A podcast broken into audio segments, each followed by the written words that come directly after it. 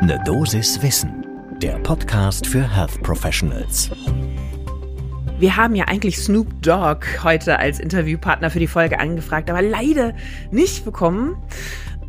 Kleiner Spaß zum Einstieg. Äh, guten Morgen und willkommen bei Eine Dosis Wissen. Mein Name ist Laura Weisenburger. Ich bin Ärztin und wissenschaftliche Redakteurin bei der Apothekenumschau. Und im Wechsel mit Dennis Beiwieser sprechen wir an Werktagen ab sechs in der Früh immer über Themen, die für Menschen im Gesundheitswesen besonders spannend sind. Und heute befassen wir uns also mit der neuen bundesweiten Beobachtungsstudie zu Cannabis die gerade gestartet ist. Deshalb bitte jetzt einen Kaffee holen, wenn gewünscht, aber wirklich bitte nur Kaffee. Und dann starten wir. Wir haben heute Montag, den 13. Juni 2022. Ein Podcast von gesundheithören.de und Apothekenumschau Pro.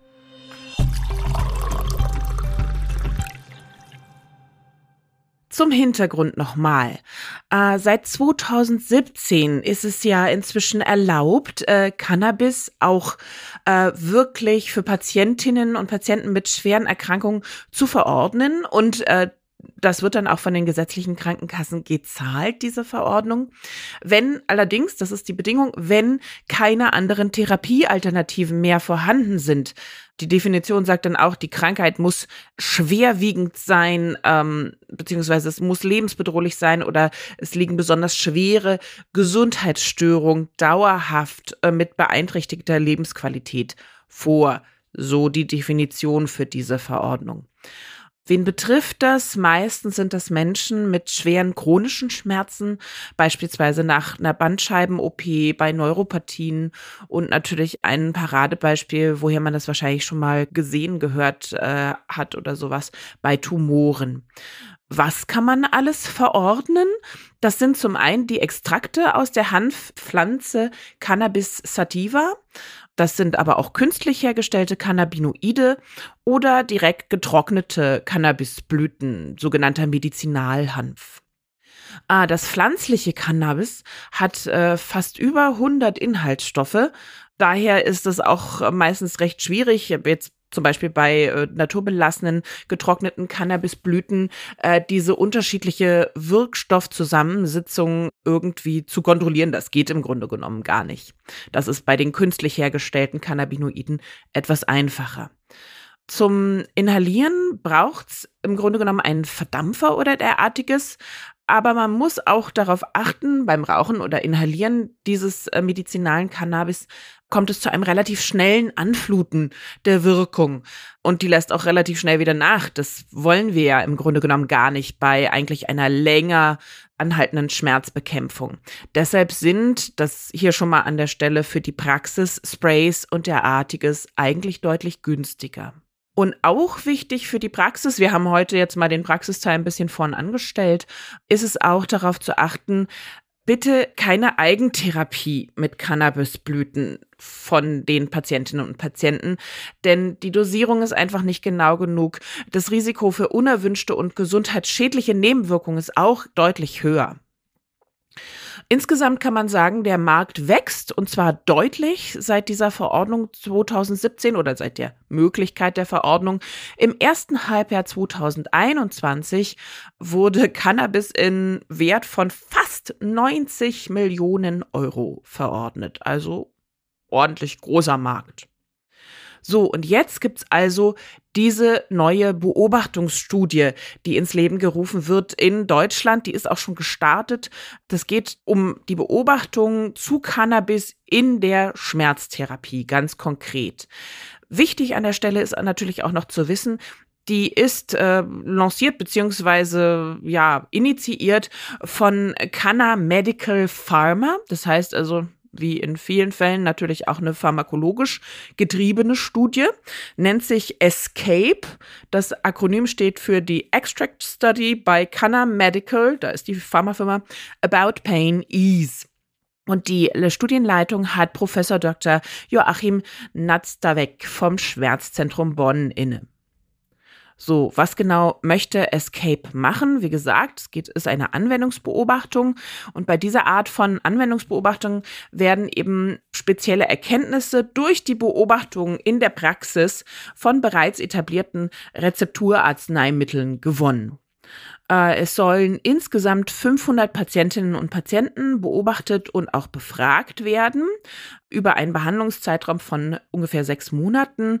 Dabei werden mehrfach Daten erhoben mit validierten Fragebögen.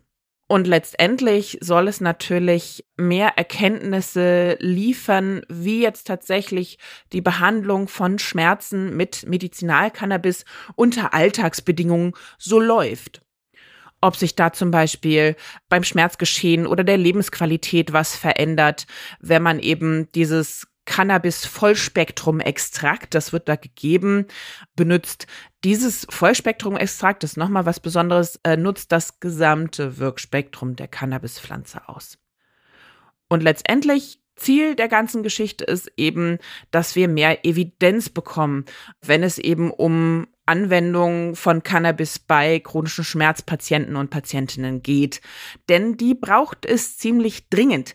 Das hat uns auch Professor Frank Petzke versichert bzw. bestätigt. Er ist Geschäftsfeldleiter Schmerzmedizin an der Klinik für Anästhesiologie der Universitätsmedizin Göttingen und auch Sprecher der Ad-Hoc-Kommission Cannabis in der Medizin der Deutschen Schmerzgesellschaft. Und er sagte eben, wir brauchen solche Studien äh, dringend, denn da sieht es relativ mau aus in der evidenzbasierten Medizin für diese Arten von Studien.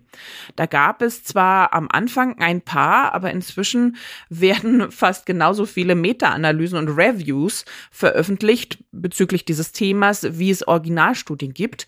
Ähm, das heißt also, da wird möglichst viel Wissen nochmal rausgepresst aus dem bisschen, was es da gibt.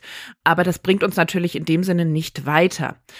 Was wir inzwischen wissen von den Studien, die es gibt, wir haben eine schwach positive Evidenz, vor allen Dingen für PatientInnen mit neuropathischen Schmerzen. Da gab es randomisierte, placebo-kontrollierte Doppelblindstudien, also die beste Studienart, die man sich so vorstellen kann. Und tatsächlich wurde das eben auch schon so ein bisschen umgesetzt. Also äh, die Schmerzgesellschaft überlegt zumindest da nochmal aufgrund dieser Datenlage ein Positionspapier zu veröffentlichen.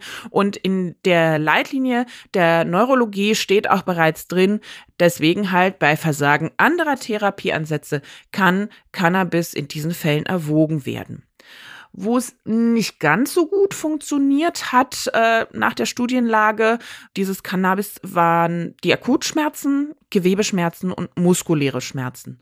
Und wo man tatsächlich gar keine Evidenz finden konnte, waren jetzt so Felder wie Rückenschmerztherapie, Kopfschmerztherapie, Rheumatoide Arthritis, chronische Bauchspeicheldrüsenentzündung, Morbus Crohn. Also da eigentlich ein sehr, sehr breites Feld, wo man gesagt hat, nee, da bringt es eigentlich nicht so viel. Auch beim Tumorschmerz war das zwar immer die große, große Hoffnung, aber bis jetzt bleiben auch da die Daten aus den Studien eher aus, beziehungsweise sind tendenziell ernüchternd. Was es allerdings gab, war, nachdem eben dieses Gesetz zur Verordnung von Cannabis 2017 eingeführt wurde, inzwischen schon eine sogenannte Begleiterhebung des Bundesinstituts für Arzneimittel zu diesem Cannabisgebrauch in der Medizin. Da wurden allerdings leider nur die verordnenden Ärztinnen und Ärzte gefragt, äh, so ungefähr ein Jahr nach Beginn der Therapie. Es gab keine wirklichen Rückfragen und daher wurde da eben in dieser Umfrage nur, in dieser Begleiterhebung nur eben die Einschätzung der Behandlerinnen erhoben, ob das erfolgreich war. Da sagten zwar sehr viele, sie hatten einen positiven Eindruck, aber das ist natürlich nicht wirklich vergleichbar mit eben vernünftig doppelverblindeten, randomisierten, placebo-kontrollierten Studien. Es bleibt also letztendlich spannend, wie die ganze Sache weiter ausschaut. Äh, wir werden da mit Sicherheit auch wieder drüber sprechen, wenn wir da die ersten Erkenntnisse aus der Anwendungsstudie haben, die jetzt angelaufen ist.